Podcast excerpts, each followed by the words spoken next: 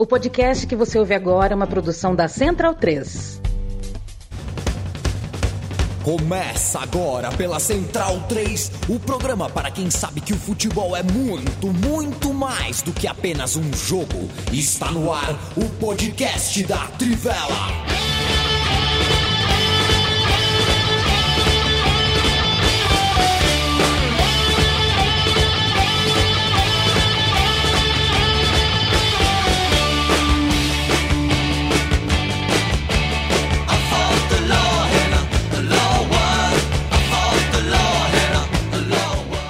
Bem-vindo, bem-vinda, amigo e amiga da Trivela e da Central 3. Hoje é dia 3 de abril de 2023. Eu me chamo Leandro Amin, sou lado de Bruno Bonsante, Matias Pinto, Felipe Lobo e você que escolheu passar a próxima hora na nossa companhia. Leandro Stein continua de férias. A gente manda um beijo e um abraço para ele. Espero que ele não esteja assistindo esse programa, porque férias é férias. Hoje tudo, tudo, tudo, tudo sobre a vitória do Atlético Mineiro contra o América Mineiro, a vitória do Água Santa sobre o Palmeiras, a vitória do Flamengo sobre o Fluminense.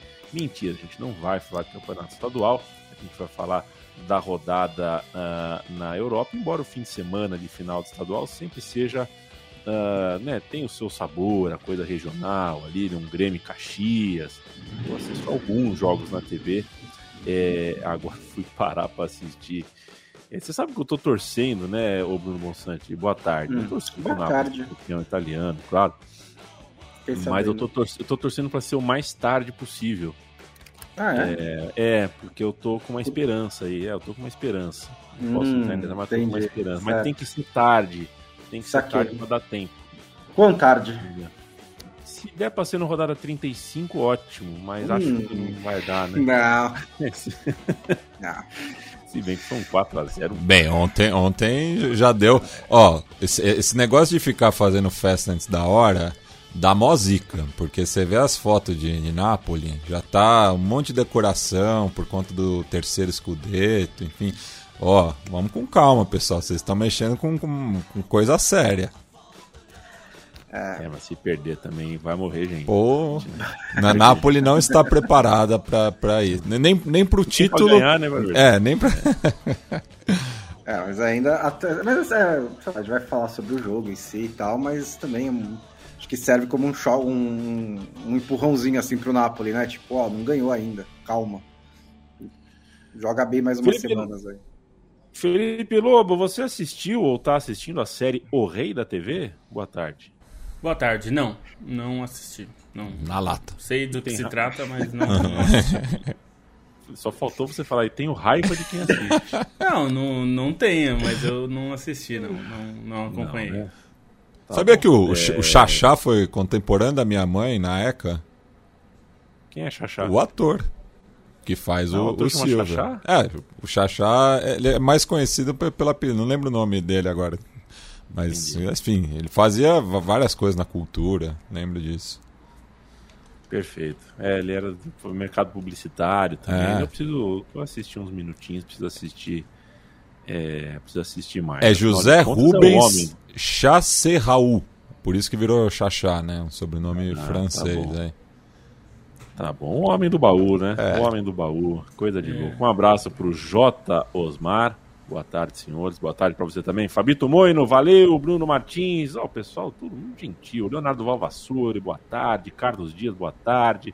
Sentem o dedo no like também, se vocês estão assistindo a gente ao vivo, porque né, o robozinho faz aquele servicinho melhor quando ele tem alguns uh, polegares à vista.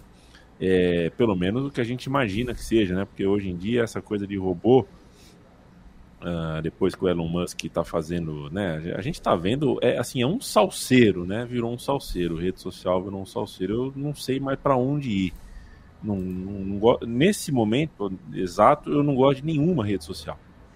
E tá muito difícil. Jefferson Oliveira, uh, o Utang ou Cypress Hill? Essa eu deixo pro Matias. Utang. Isso é na lata. Aliás, que show ontem. Tô, eu não tenho mais idade para isso, viu? Tô todo dolorido.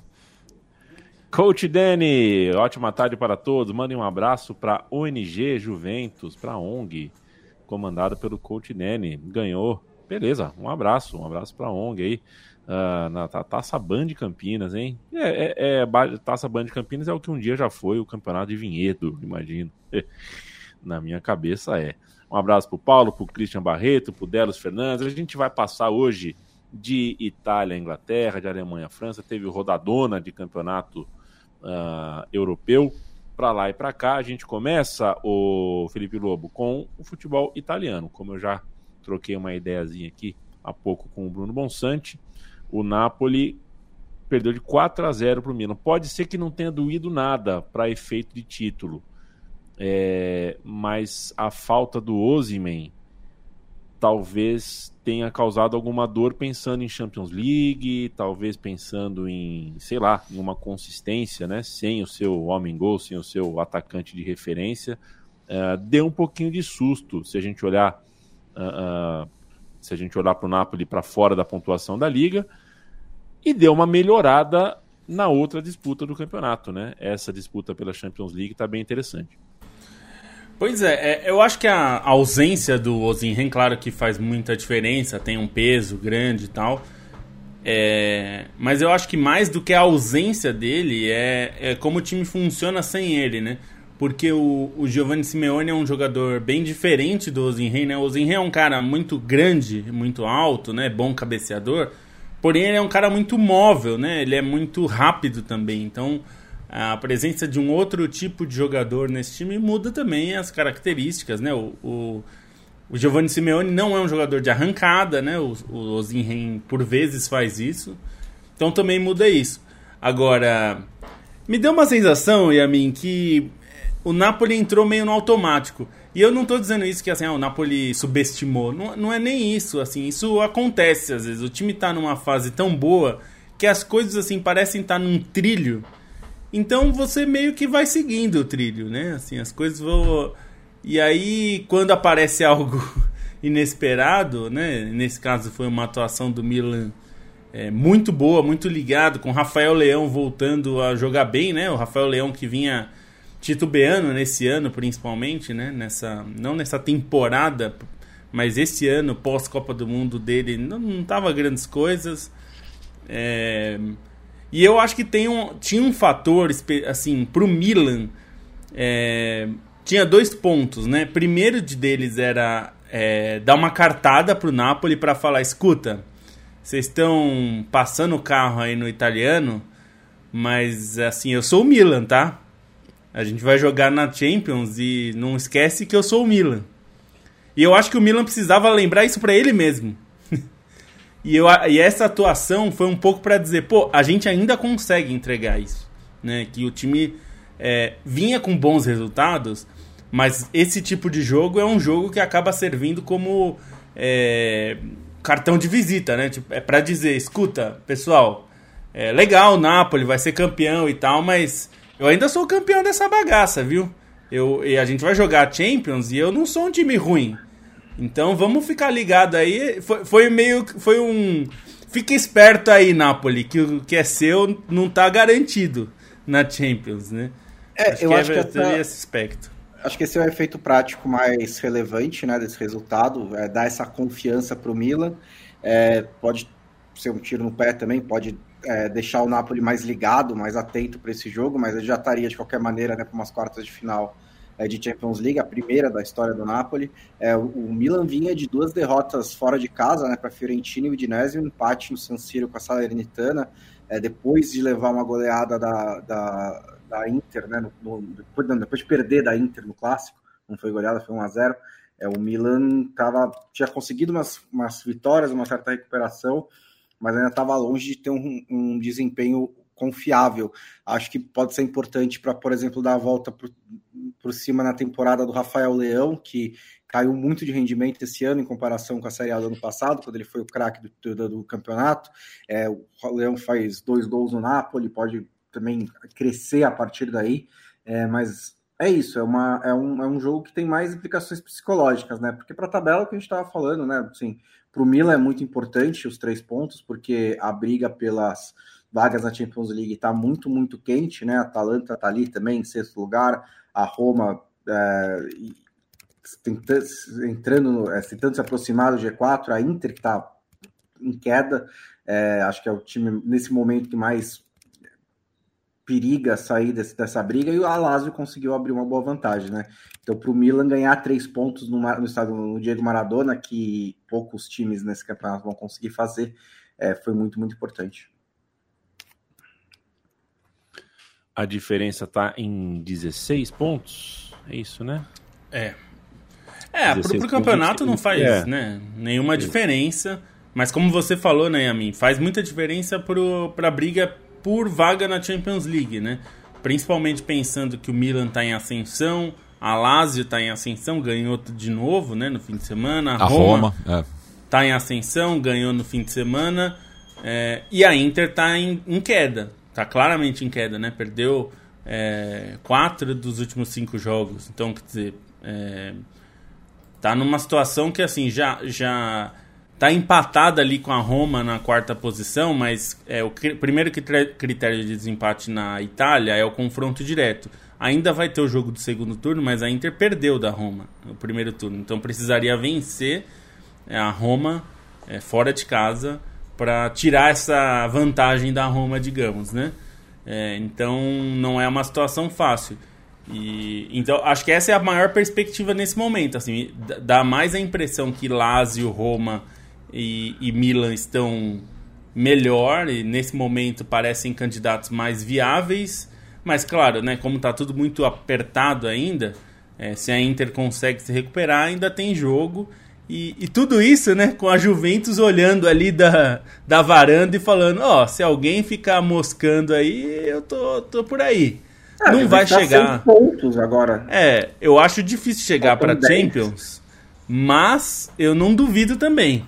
Eu não é. apostaria nisso, mas a Juventus é o time mais forte depois do Napoli, né? Apesar da pontuação, cê, né? Você sabe de uma isso... coisa que assim, se, se a gente for ser bem realista, se a Juventus tivesse perdido os 15 pontos, ela estaria a 12 do Napoli só.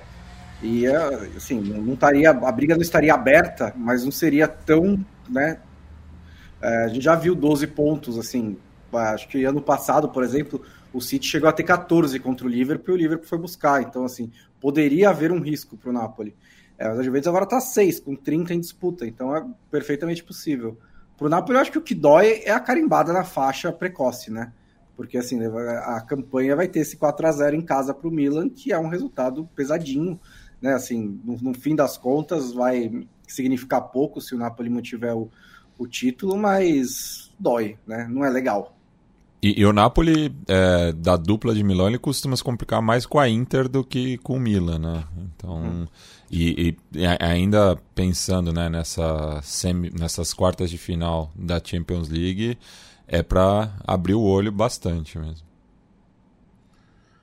Ficaremos atentos. Nesse momento jogam, né, enquanto a gente grava aqui, jogam Sassuolo e Torino, um jogo que a gente tem que ficar atento, porque ele é, define absolutamente nada na briga. A décima primeira é, posição, Leandro A décima primeira posição, é. que realmente não significa absolutamente nada uhum. para o nosso recorte aqui de briga pela Champions League. Mas, é, muito respeito aos jogos de segunda-feira, eu gosto de jogo de segunda-feira.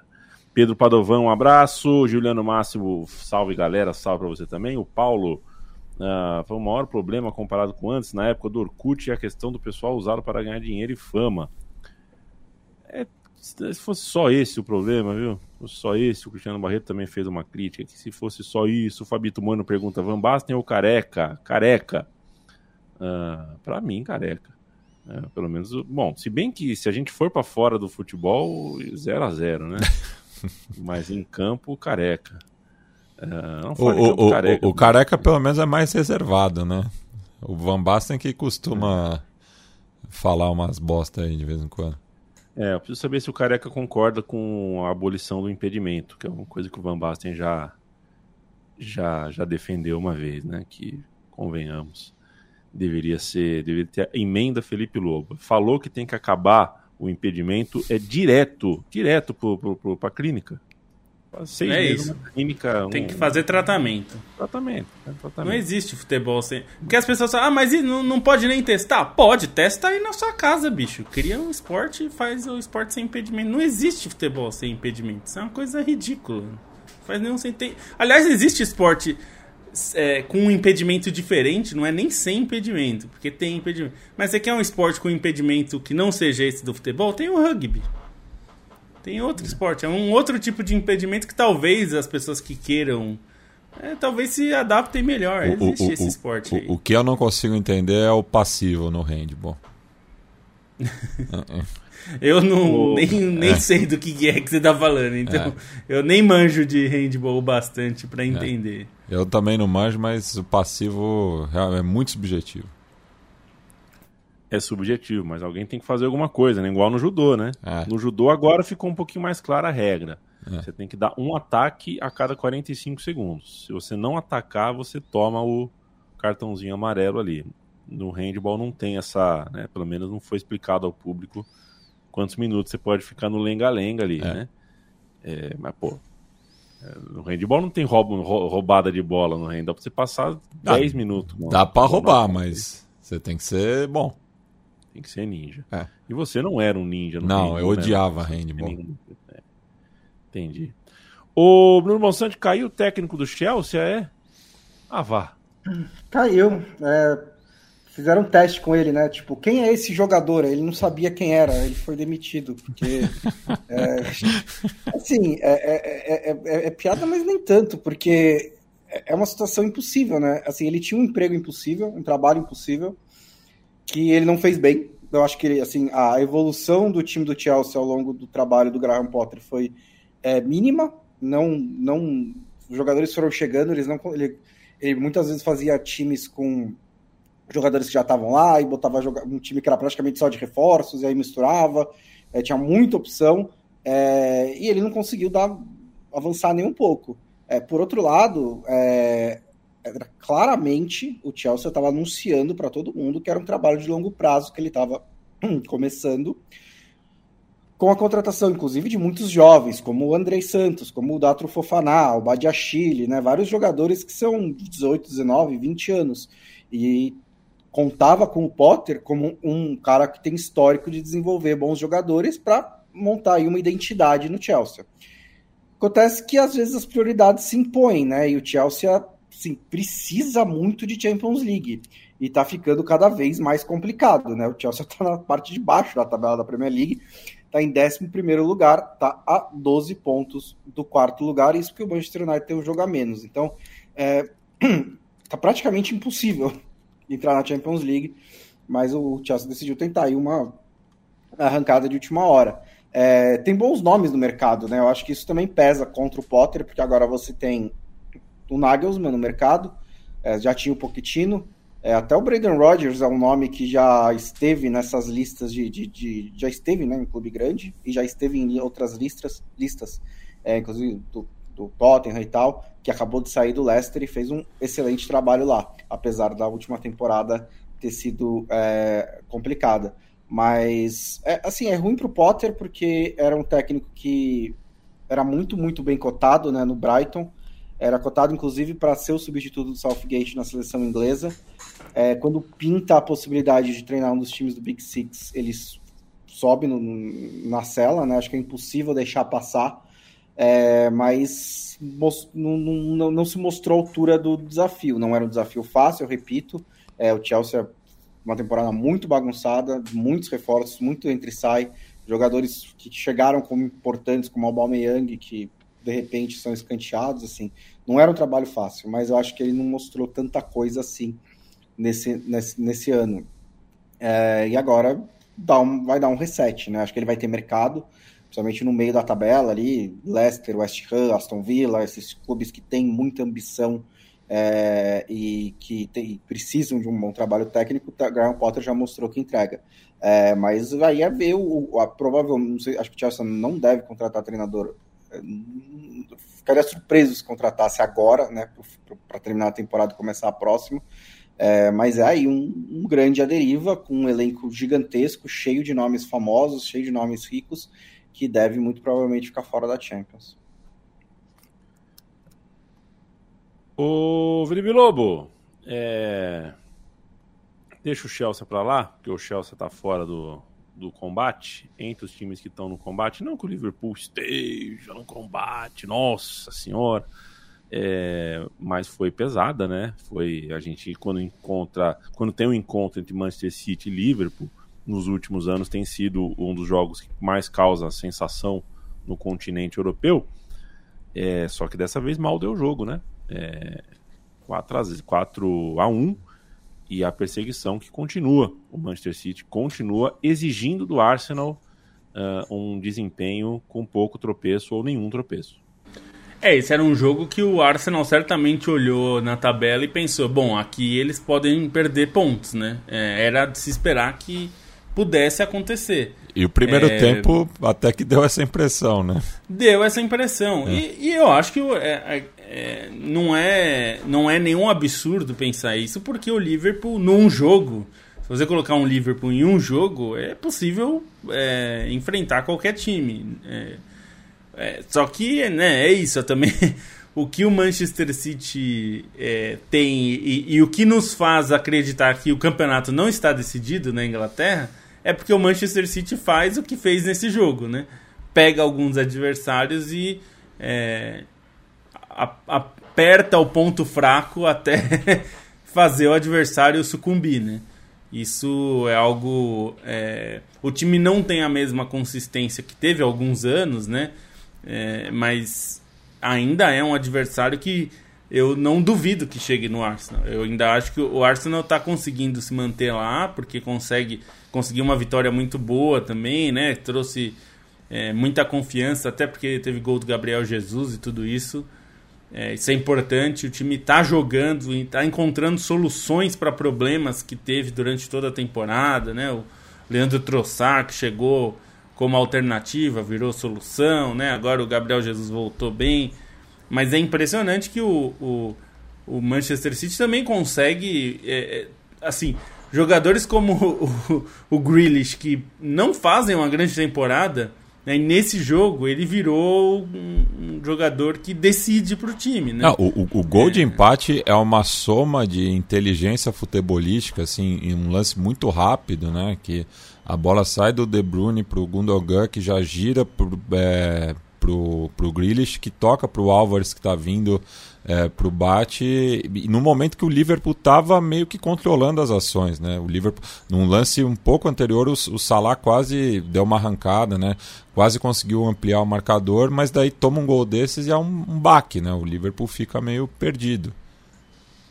É, e tem, eu acho que tem um aspecto também que é, é um pouco diferente pro, pro Liverpool especificamente, é que quando o Manchester City tem isso, você tá jogando bem contra o Manchester City, tá fazendo um bom jogo, abre o placar. Aí toma esse gol de empate que é, como você falou, foi muito bem trabalhado e tal, mas não era. O City não tava dando a impressão que faria isso a qualquer momento, só que saiu. E aí também eu acho que tem uma coisa assim de. Os caras entraram num, num ritmo do jogo, o Manchester City entrou num ritmo que eu acho que só um time que está disputando de fato, é, ainda que o Liverpool esteja disputando, é outra disputa, está tentando chegar na Champions e tudo mais. Mas assim, o esforço para bater o Manchester City quando ele, digamos, engrena no jogo é muito grande, né? Então eu fico pensando também se não tem uma desmotivação no momento que você fala, pô, eu tô melhor que, que esse time e aí os caras vêm, empatam o jogo, e aí já entra numa rotação diferente a partida. É... Porque eu fiquei com a sensação que o Liverpool no segundo tempo meio que desanimou, assim. Não era nem uma coisa de jogar mal, que eu nem acho que foi um jogo que o time jogou pessimamente, assim. Mas eu acho que desanimou, que assim, chega um momento que você precisa de um esforço tão sobrenatural ali é, para você é, se manter no jogo. E não só esforço físico, tá? Esforço mental mesmo. Você precisa estar tá num nível de concentração muito forte, que eu acho que às vezes é, é difícil. Para um time que tá muito atrás, né? Tá numa briga diferente, eu acho que às vezes isso pesa. É, e leva dois gols no começo do segundo tempo, né? Isso também abala muito, praticamente mata o jogo ali. Essa é primeira temporada, desde que o Klopp chegou no Liverpool, que eu acho que é, é o trabalho dele realmente merece assim críticas. É, não nada assim de ah, tem que demitir o Klopp, nada nem, nem perto disso. O Klopp pode ficar mais 15 anos no Liverpool. Mas essa é uma temporada que eu não consigo entender, né? O, o, porque toda hora que parece que vai, não vai. Né? O time consegue uma boa sequência, goleia o Manchester United, aí perde do Bournemouth e leva uma sapatada do Manchester City. Que é um bom é um, é, é um resultado que acontece. Os Liverpools melhores já foram goleados pelo Manchester City. É, Manchester City melhores já foram goleados pelo Liverpool. Assim, é um duelo muito de, de altíssimo nível. Mas numa temporada como essa, acho que não permitiria é, um resultado como esse, com uma atuação no segundo tempo como essa, porque é, não é em caso isolado, né? É mais um jogo em que o Liverpool desaba. É, e isso é perigoso, porque ainda o, porque o Liverpool ainda está nessa briga pela quarta posição. Eu não consigo entender aonde o Klopp não está conseguindo tirar o que tirou de outras vezes, né? Eu acho que o elenco está muito no meio do caminho entre uma renovação que começou meio acelerada nessa temporada e jogadores da temporada da, de, de temporadas passadas que estão caindo de desempenho, principalmente no meio campo. É, acho que vai ser um mercado de muita renovação no Liverpool, de muito entre sai. É, mas no trabalho de campo e bola, né, na, na, no acerto do time, é, eu, eu, não vejo muita desculpa, sinceramente. Depois de, de, dessa vez o Liverpool, o Liverpool está com a maioria dos seus jogadores saudáveis, né? Acho que dos principais, o Luiz Dias e o Thiago estão fora, mas isso não é, não é justificativa para um, um, não conseguir uma regularidade tão grande assim. É, a temporada 20, 21 foi horrível também, mas ali o Liverpool vinha de uma maratona de, de conquistar títulos, de jogar muitas vezes, é, teve muitas mais lesões do que nessa temporada, praticamente não teve zagueiro o campeonato inteiro, é, ainda conseguiu uma arrancada no fim. É, é foi mais ou menos nessa hora que, que começou a arrancada de 2020-21. Talvez comece de novo, depois de Chelsea e Arsenal, o Liverpool tem uma tabela relativamente fácil até o fim do campeonato mas eu não estou satisfeito com, com a maneira como o Klopp está acertando esse time. É, ele não não está conseguindo encontrar essa consistência, né? É, tem vezes que parece que está lá, mas ela nunca vem de verdade e ela não, não, não se mantém por, muitas, muitos por, por, muitos jogos, né? Depois de golear o Manchester United por 7 a 1 perder do Bournemouth, eu acho que é imperdoável, né? Muito mais do que levar uma, uma, uma porrada do Manchester City, que acontece, né? Muitos times passam por isso. O Júlio César fala que, que por causa da FIFA terei de passar pelo mesmo martírio do Lobo de torcer para a Inter. É, por causa do FIFA. É, eu não sei se eu entendi, Júlio César, mas, mas um abraço para você. Vitor Penteado, boa tarde, cheguei agora. Valeu, Ah, companheiro. eu já sei o que, que é. É porque Entendeu? o Júlio tem o, tem o Ultimate Team no FIFA. Eu falei com o Júlio que eu jogo bola com o ah, Júlio. Tá grande imperador. E ele ah, tem uma. É o imperador? Oh, é, é, o imperador. E aí ele tem uma carta, acho que é do Barella, o Júlio pode corrigir, acho que é do Barella, que se a Inter chegar nas fases avançadas da Champions, essa carta, os jogadores que chegam. É, hum. Os times que chegam, se você tem uma carta de jogadores desse time, a sua carta recebe um, uma atualização para ficar melhor ainda. Então, um jogador que você tem no seu time de um time que chegar longe fica melhor. Então, ele tá torcendo por Entendi. isso. Ah lá, tem uma cartinha Entendi. do Barella para subir de estatística. O Ultimate Team faz isso também com as pessoas. Beijo para você, Imperador. A próxima vez você apareça aqui escrito Impera... o Imperador, não Júlio César Soares da Silva, né? Mas tudo bem. Uh, João Aranha, abração para você também. O André Dega Barros. Eu queria o Potter no Newcastle antes do Roll. O Newcastle, hein, gente? Uh, acaba sendo uma boa campanha. Que caneta bonita do Bruno Guimarães e vitória importante. O Newcastle venceu o Manchester United no famoso jogo de seis pontos, né?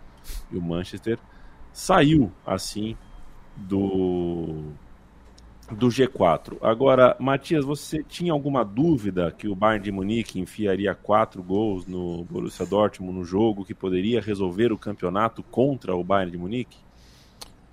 É, é, é, é, é um desses resultados que é, a gente fica surpreso, mas não chocado, né? Porque o, o Bayern, quando é, liga, vira a chave, esquece é, é, é, é, um time completamente dominante, né? Tá indo rumo aí ao 11 título consecutivo numa das ligas que era mais competitiva no começo do século, né?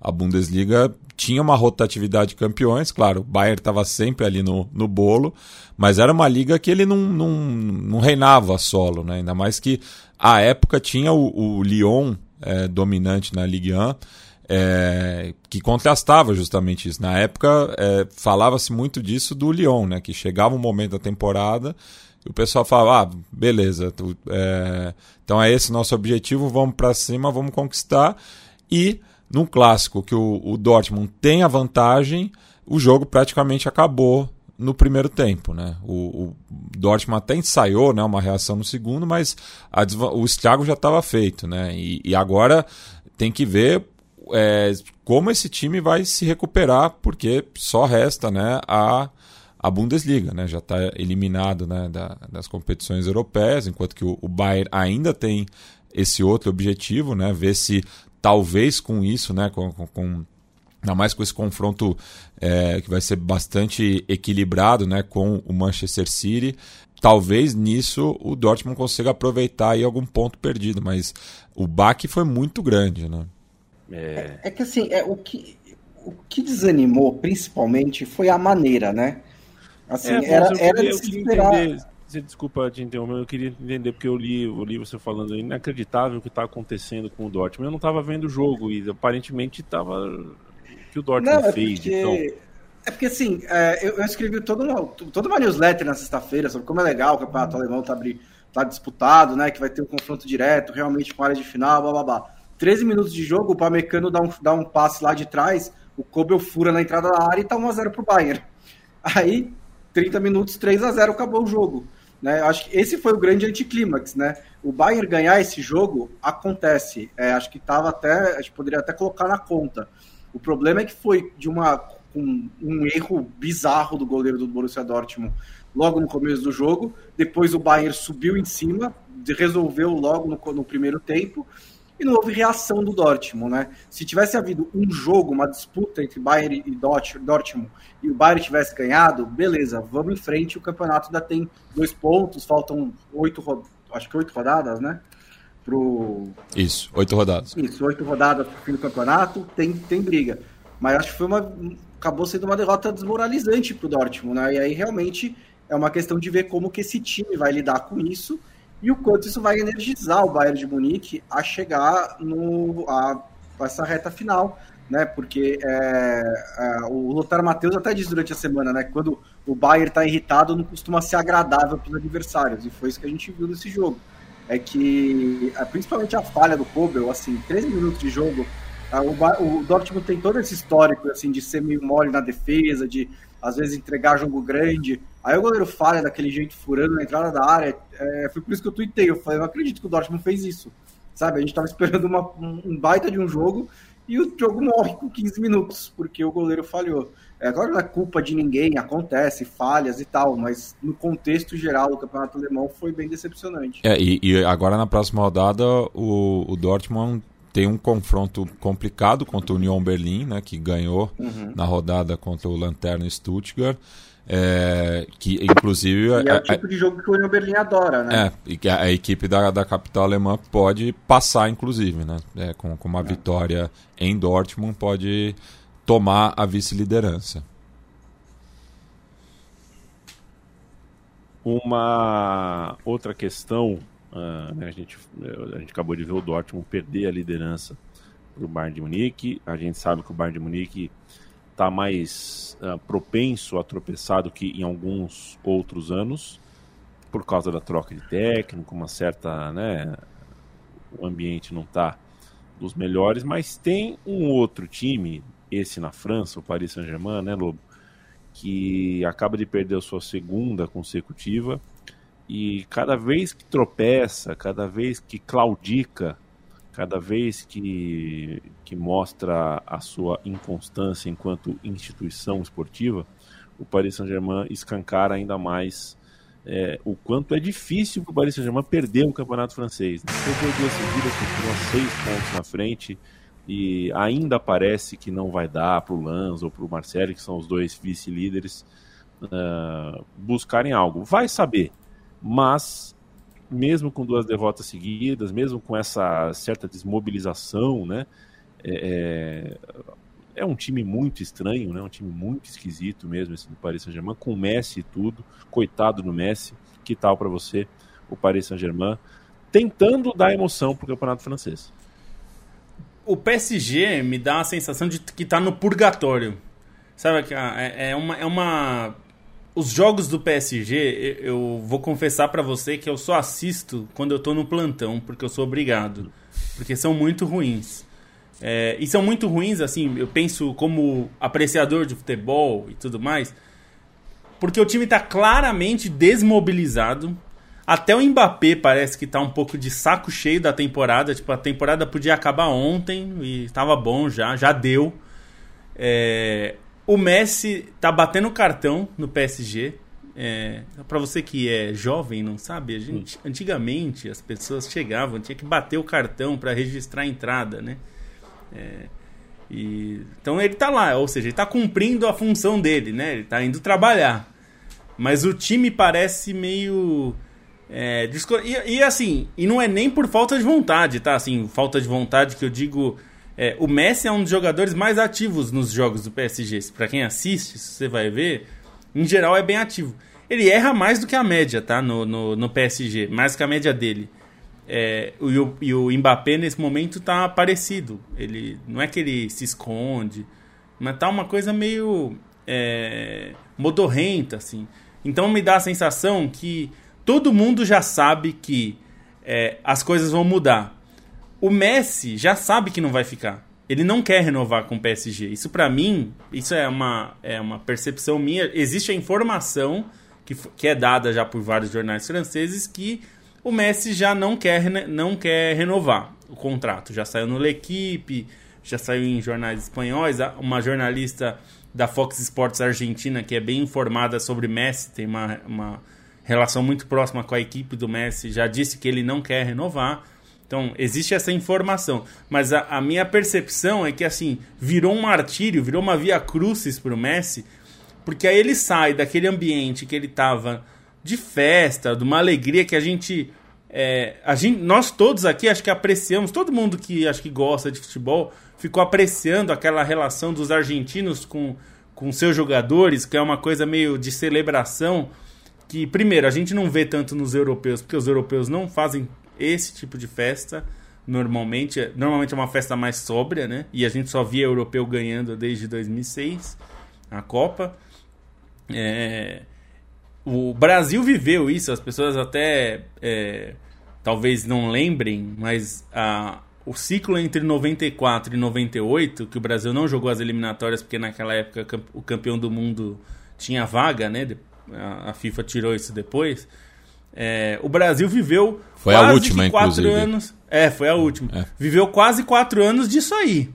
O Brasil fazia um monte de amistoso e uns amistosos bem é, chinfrins, assim, no sentido de preparação. Então, o Brasil jogava com os adversários horrorosos, assim, aqueles times europeus sem expressão aqui no, no interior do Brasil. Fez, é, fez muito amistoso com o clube, né? Participou do centenário do Atlético Clube de Bilbao. É, com Barcelona. É. É, e, enfim, fez. É, apesar que o Barcelona foi depois de 98, é. né? Mas. Enfim, de qualquer jeito, viveu uma sensação que era meio de festa. Foi a, o, o, Ronaldo, fenômeno, tomando a seleção de assalto, assim, aquela coisa meio é, assustadora que era o Ronaldo nessa época, né? Ele jogava uma bola absurda. Tem um gol contra a Lituânia. Eu não lembro onde foi o jogo. É, talvez foi no Nordeste, mas eu não lembro qual cidade. Ele é, Brasil e Lituânia, imagina, baita calor, Lituânia é um time totalmente sem condições, né? E pega um Brasil com o Ronaldo no auge. O Ronaldo fez um gol espetacular, assim, de Foi em todo mundo. Teresina esse Teresina, jogo. né? Ele Imagina. volta, ele chega na linha de fundo, é, driblando todo mundo, fica na linha de fundo, tá sem ângulo, aí ele volta, driblando pra criar ângulo e fazer o gol. E tinha essa relação é, de amor ali com a torcida. As pessoas talvez, principalmente quem é mais novo, talvez não lembre, mas aquela, aquela relação era uma coisa meio. Existia essa relação meio de é, loucura e paixão pela, pela, pela seleção, porque estava num momento iluminado. O Brasil tinha ganhado a Copa e tinha surgido um craque novíssimo, né? e que viria a ser realmente tudo que se esperava dele. É, e aí o Messi sai desse ambiente que a gente viu sorrindo, metendo gol pra caramba, aquela alegria. Aí volta pro PSG e ele é vaiado pela segunda vez seguida é, no Parque dos Príncipes. Ele foi vaiado de novo. É uma vaia da torcida inteira? Não, mas é de uma parte significativa que são os ultras. É, essa galera resolveu vaiar o Messi, tem vaiado sistematicamente quando sai o nome dele no telão. E aí eu, eu fico com a sensação assim de que ele tá olhando e pensando: o que eu tô fazendo aqui, né? O que eu tô fazendo nesse clube que é uma bagunça, que todo mundo só tem cacique, ninguém quer correr um pelo outro. É, não, não tem projeto time, esportivo. Não tem projeto esportivo que a torcida tá me vaiando. Então, assim, já existe. É, o Barcelona confirmou que está tentando levar ele de volta. Não sei se vai conseguir, porque, enfim, a, o Messi não teria gostado da forma como aconteceram as coisas, né? Ele achou que a diretoria não foi 100% honesta com ele em relação à situação. É, enfim, mas eu não duvido que ele volte, porque de fato, apesar da, da diretoria ele ter seus problemas com a diretoria, ele tem uma relação com o Barcelona, não só com, com o clube, mas com a torcida, com a cidade, que é vai muito além do Laporta ou de quem quer que seja, né? É, então, eu acho que a situação do Messi resume o que é o PSG hoje. É um purgatório. Os caras estão sofrendo para jogar futebol, que é uma tristeza, né? É, se pensar no que o PSG poderia ser como projeto, como ideia, com a liga mais formadora da Europa de longe, por léguas, que é a Ligue 1, a Liga Francesa é a que mais revela jogadores. O PSG poderia ser um representante francês, eu não digo só francês de ter jogadores franceses, mas francês no sentido de buscar talentos na sua própria liga, que é uma coisa que eles é, poderiam fazer um projeto esportivo pensando nisso, e não só em é, entupir o time de estrelas e aí trazer todos os técnicos do mundo e todos eles verem que não dá para jogar de, só empilhando estrela. Então, é, é uma tristeza. Eu acho, inclusive, que é uma tristeza para os torcedores do PSG. Porque, inclusive, tem um movimento dos ultras é, do PSG que são contra o Qatar já há muito tempo. Porque eles falam: eu preferia o PSG em sétimo na, na, na Ligue 1, mas que tivesse uma identidade, do que esse PSG é, que não tem identidade nenhuma, que a gente não vê mais o que é o time. E, e assim, é claro que esse, esse grupo é um grupo mais radical, que é, não, não é a massa da torcida que acha isso. Mas existe um sentimento de não pertencimento da torcida em alguns pontos que acho que é por causa disso, né? É, as pessoas, os jogadores, alguns jogadores estão no PSG e ficam nessa sensação de que, putz, que saco, né? Ter que jogar isso aqui. E não é bom, né? Nunca é bom. É, assim, acho que, assim, para começar, acho que assim, existe um projeto esportivo no PSG nessa temporada. É que ele não é de efeitos imediatos. Então, às vezes, projetos esportivos que não têm, como não busca resultados imediatos, não trazem resultados imediatos. É, ainda está num estágio muito precoce, né? Contratou alguns jogadores jovens, alguns jogadores mais operários, entre aspas, ainda está com um elenco que tem muitos veteranos e estrelas de, dos, dos pseudos, pseudo projetos anteriores, então ainda está num, num, processo, no começo de, no começo de projeto. É, tem que ver se o PSG vai levar isso a sério ou não, porque a ideia é fazer, né? Um, dois, três anos. O fato de não ter demitido o Gautier até agora, porque esse PSG joga uma bolinha bem pequena a temporada inteira, me indica que talvez eles estejam levando a sério essa história, porque senão já teriam demitido o Gautier, porque o trabalho dele não é bom. Mas acho que ainda a gente ainda tem que ver isso daí. A questão principal, eu concordo muito com essa percepção do Lobo de que a galera tá desanimada de jogar o campeonato francês, é porque assim, o, o Paris Saint-Germain não tem nada a ganhar no campeonato francês. É um campeonato que ele destruiu. O Paris Saint-Germain, o Qatar destruiu o campeonato francês, para falar com, com todas as letras. Porque a diferença salarial, a diferença financeira do PSG pro resto da tabela é um absurdo. Não é que nem no Bayern de Munique, não é que nem no, no na, na Espanha, é pior é coisa de os 30 maiores salários, 20 são do Paris Saint-Germain. Então, ele não tem nada a ganhar no campeonato, no campeonato francês e ele tem muito a perder. Porque se ele perde o título pela terceira vez, com essa superioridade financeira, né? Já perdeu para o Mônaco, já perdeu para o Lille, se perde para o Lens, ou menos pior, para o Olympique de Marseille, é um desastre. Ah, não, acho que é pior ainda. Para os torcedores é, não, é pior. Assim, é uma... é, tipo, os torcedores é. é pior, mas assim, pra gente, pra percepção de fora, tipo, pelo menos perdeu pro Marcelli, né? Que é um time grande também, né? Mas assim, é, é, então, lógico, acaba a Champions League na temporada, os caras é, é, assim, é, é a semana de prova, sabe? Você só vai lá para cumprir fazer, tabela.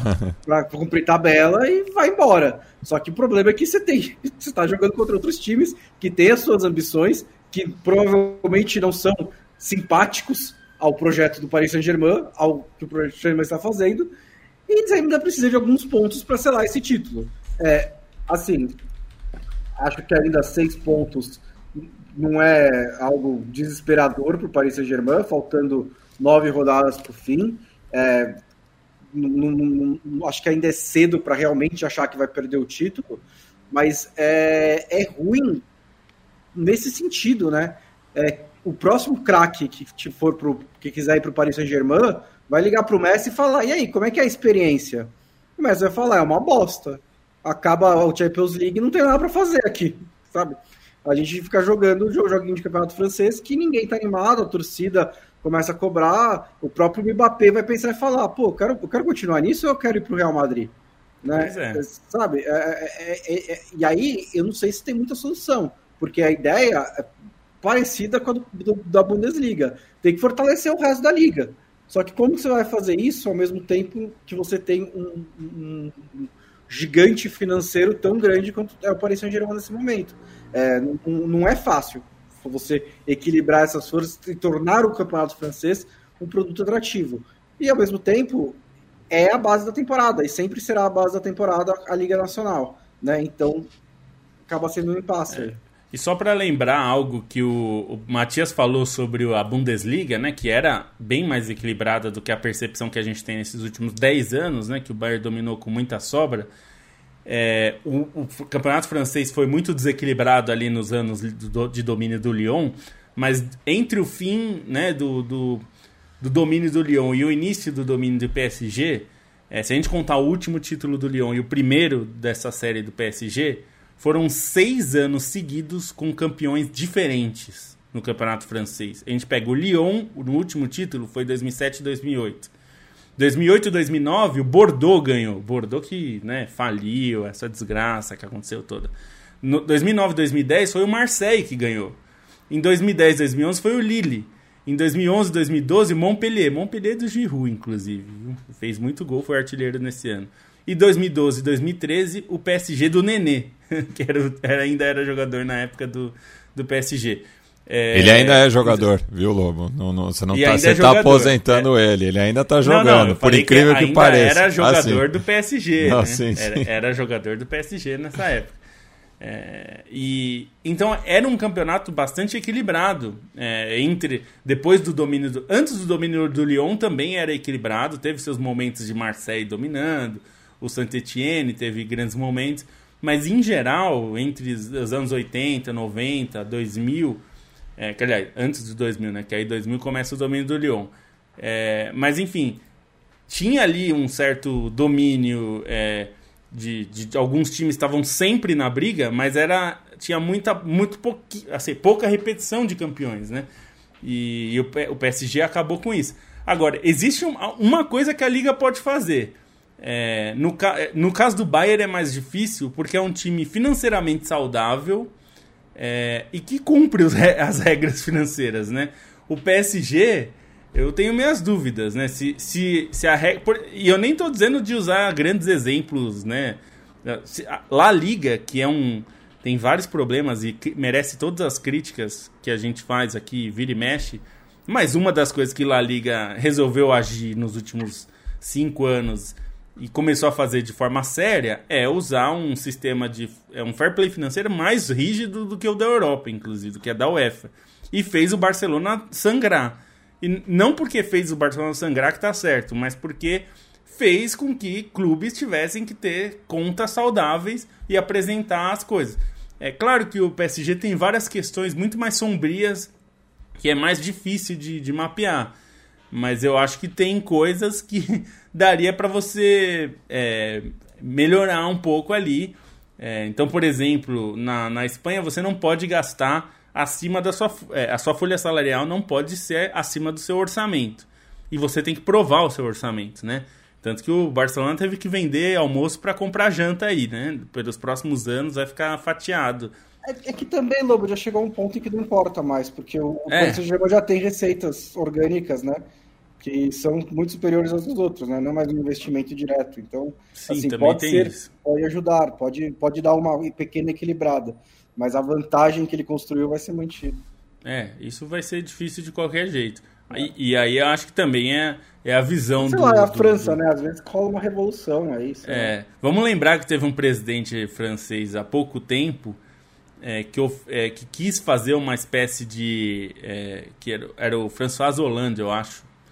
Que propôs que os, o 1% mais rico da França pagasse 70% de imposto em cima dos seus. Claro que ele não conseguiu implantar isso, essa ideia não mas assim, na França às vezes tem essas coisas, assim, as, os na, caras, na época o, o, que... o Gerard Depardieu até mudou para para Rússia. Para Mona. Ah, é, é, é. foi.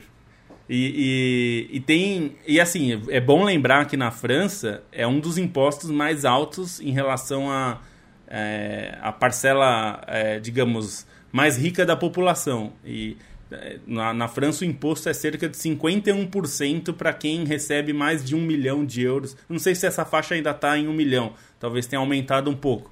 Mas era um milhão de euros por ano de rendimento, você paga 51% de imposto.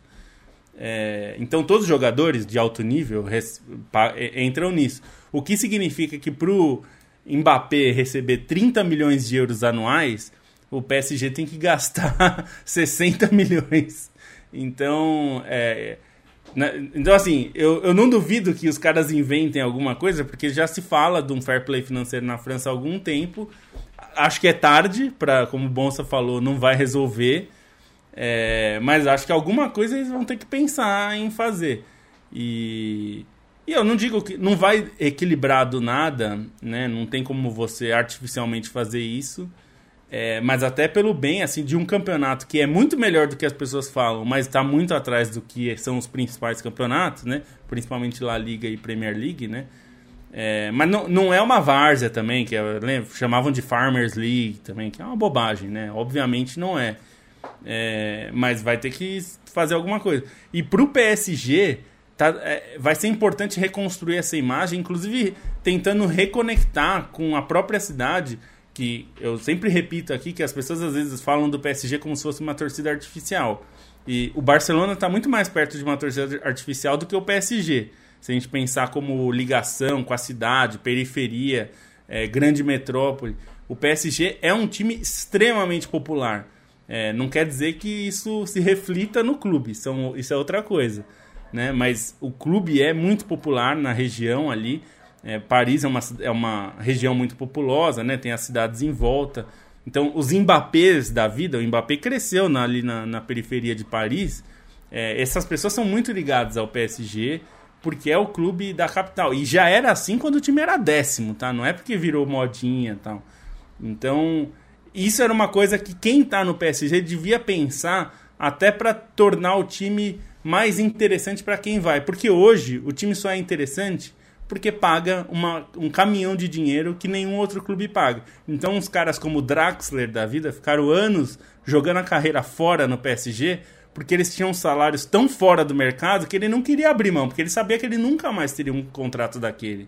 Então, acho que o PSG precisa pensar nisso também, porque ele não destrói só o campeonato francês, ele destrói a própria relação com a cidade, com os torcedores e com, com a comunidade em geral, né? Bom, é, a gente então já falou um pouquinho, inclusive, de Barcelona. Barcelona que continua, tá, vive, uma vida dupla ali, né? É, é olha para a tabela, tá rumo ao título, tá tudo bem. Uh, fecha o jornal com a tabela, é, abre o outro caderno de notícias, continua no, no olho de um, um escândalo, um debate. Inclusive, teve uma. Tá reagindo agora, né? O Barcelona hoje soltou uma nota aí trucando, né? Trucando o, o senhor Tebas, o chefe aí de La Liga, porque. É, que é um enfim, fanfarrão, hein? Vixe, esse, esse, é, esse é um. Esse é um, um uma pessoa obtusa, né? é, com razão ou sem razão, nesse caso, no outro é sobre Tusa. E o Barcelona está tá reagindo, está pedindo provas que o Tebas uh, não, não, talvez não, não consiga dar, né, Lu? É, só, só para assim, o Tebas está é, sendo acusado de dar, fornecer provas é, falsas, mas assim, dois errados não tornam certos. Isso não, o fato dele fornecer provas falsas ali e tal, isso é um, é um caso que tem que ser avaliado. O que, em, por outro lado, as coisas que já se sabe do Barcelona, independente dessas provas específicas, no caso Negreira, é, não, não tornam o que o Barcelona fez correto. É, o que o Barcelona fez pode até ser que a gente chegue na, numa última instância sem punição, porque por tecnicalidade, que é o que foi aconteceu, sei lá, com o Manchester City, um caso totalmente diferente, mas assim, eles não foram punidos por uma tecnicalidade. Não quer dizer que eles estavam certos. Então, assim, talvez o Barcelona escape por causa dessas coisas, mas o que o Barcelona fez é muito grave. É. E, e, pela fala que o Seferin deu num jornal da, da Eslovênia, né? Ele é esloveno, deu uma entrevista lá, numa revista, na verdade, é, me deu, me reforçou a sensação que a UEFA é, vai tentar achar um jeito de, de punir alguma coisa. É, ele, ele, ele foi bem vago, na, mas ele disse que era um caso muito grave que não poderia passar em branco, mais ou menos essas palavras. Então, é, o, o, Tebas é um picareta, assim, para falar com as, as, palavras certas. Ele, ele organiza mal o campeonato, ele, quis, ele praticamente quis vender a liga por um fundo de investimento a contra, assim, passando por cima da vontade dos clubes, sem discutir. É, tem várias questões aí. É, então, eu não duvido que ele tenha cometido irregularidades, isso tem que ser investigado. Mas o Barcelona tem que parar com esse discurso também que eles estão reforçando de que está sendo perseguido pela imprensa e pela, por, pela liga, porque isso também é vender uma história falsa, né? E de Espanha, ô Matias, é, eu, eu, quero, eu quero que você abra o seu ranking, é, o debate sobre SAF, clube empresa, clube com dono, é, é, é, um debate que não termina nunca, né? Mas no teu ranking de aberrações e no seu ranking de, de esquisitices desse novo modelo, esse modelo que não, já não é mais nem tão novo assim, mas um modelo que está cada vez mais, né, cada ano passa uma demão de tinta aí na nossa calçada. É, em que lugar está o Pesolano indo para o Valladolid Uh, dois clubes que têm o mesmo dono, o dono aquele que o Kaká acha que se andar pelas ruas no Brasil, todo mundo vai achar que é um gordo qualquer. É, é uma situação é, assim, não, não foi por falta de aviso, né? É, e, inclusive, eu, eu, eu, tenho, eu durmo com a consciência tranquila, né? Porque a gente produziu muito material é, no SDT na bancada, né? Inclusive, estou vendo aqui de rabo de olho o Valência empatar com o, o Raio Valecano e permanecer na zona de rebaixamento, outro clube que também foi é, destruído né, pela família Lin. Mas é, é, é, O torcedor do Cruzeiro tem toda a razão de se sentir passado para trás, porque foi uma história muito mal explicada a saída do Pesolano.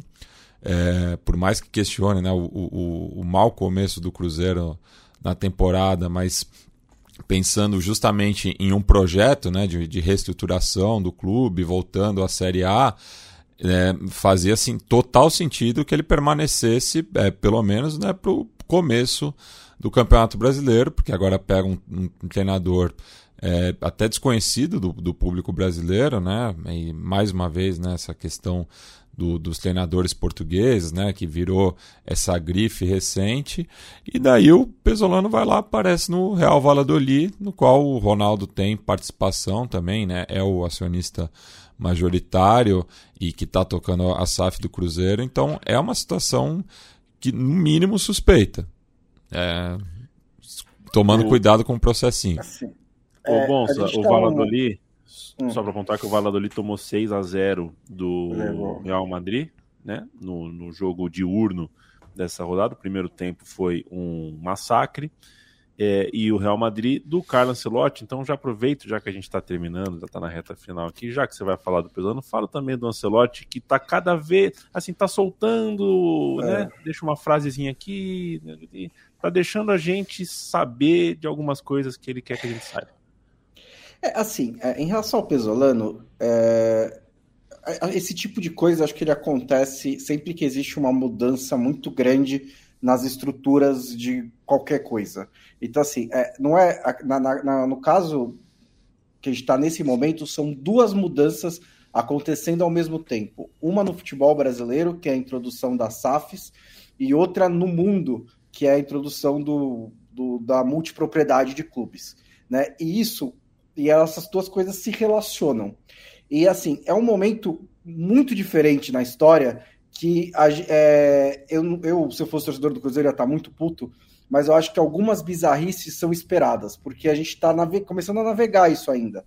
É, geralmente, isso, essas bizarrices levam a regulamentações.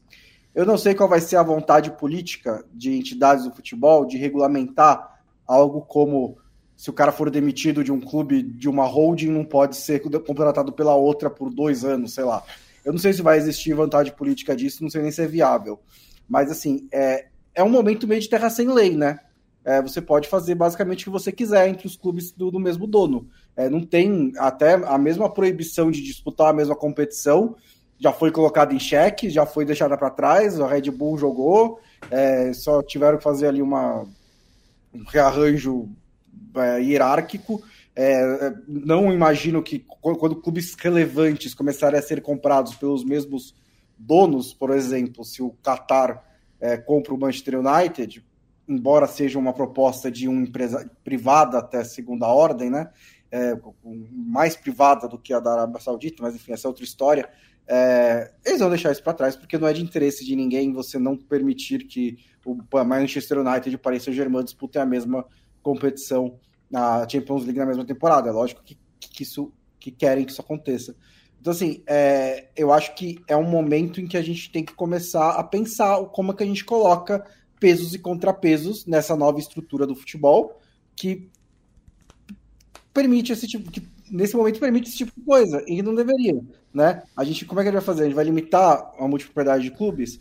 Como é que a gente vai colocar essas, essas, essas, essas esses pesos e contrapesos em clubes da mesma holding? É, são discussões que a gente tem que ter e a gente precisa ver se vai ter né, é, vontade política das entidades é, de aplicar. Enquanto isso, não é nada ilegal, mas é imoral, né? Porque, é, e acho também, assim, quando você começa a ter uma, uma, um grupo que tem vários clubes, é, é natural que haja uma hierarquização.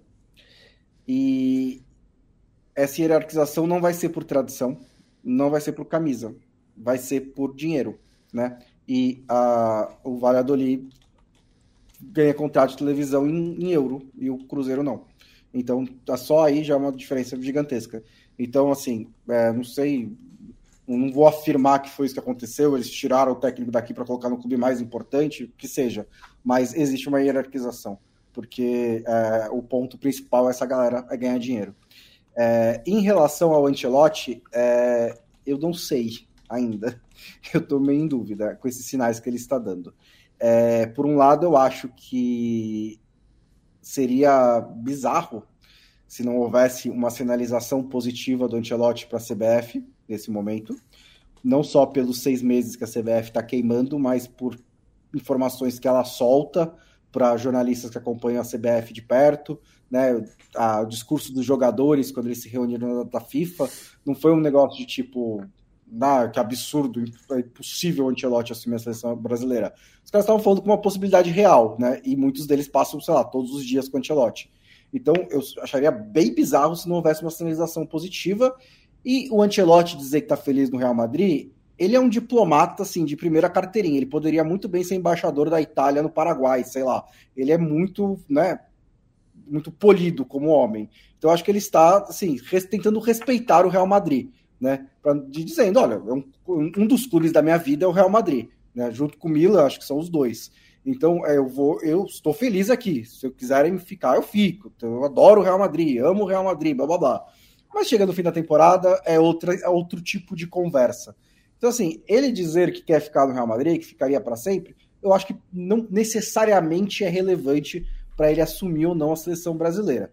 Mas toda vez que ele fala, e assim, não é a primeira vez que ele fala, acho que já é mais ou menos a terceira desde que começou essa história, cria uma pulga atrás da orelha. Fala, bom, mas então fica, né? Sim, ele tá fazendo um bom trabalho lá ainda.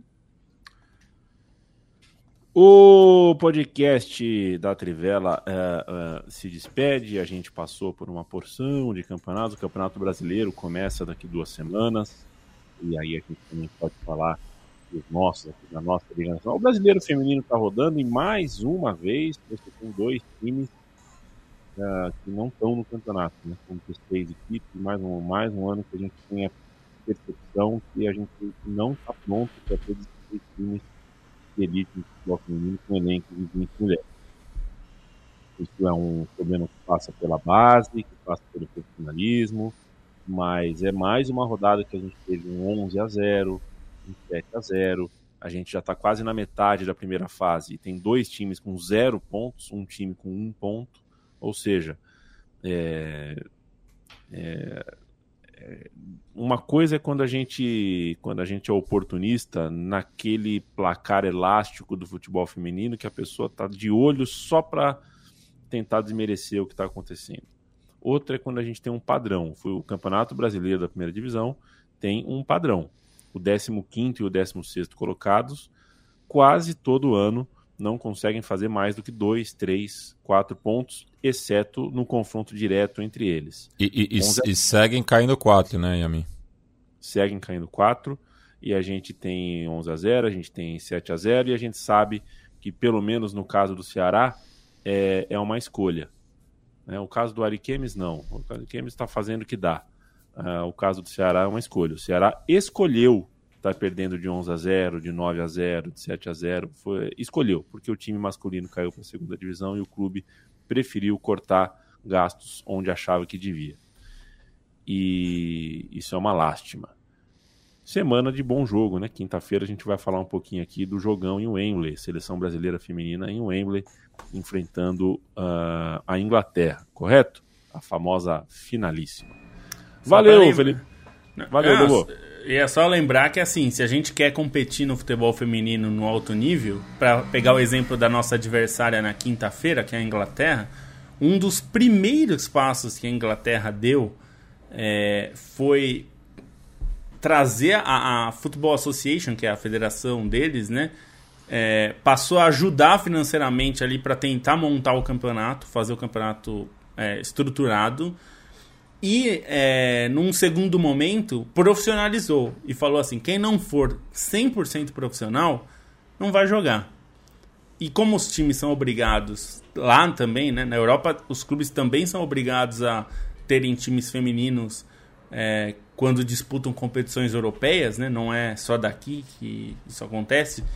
É, então, isso fez com que a, os times passassem a levar um pouco mais a sério e não só fardar as meninas com o uniforme do time, né? Que era o que muita gente estava fazendo.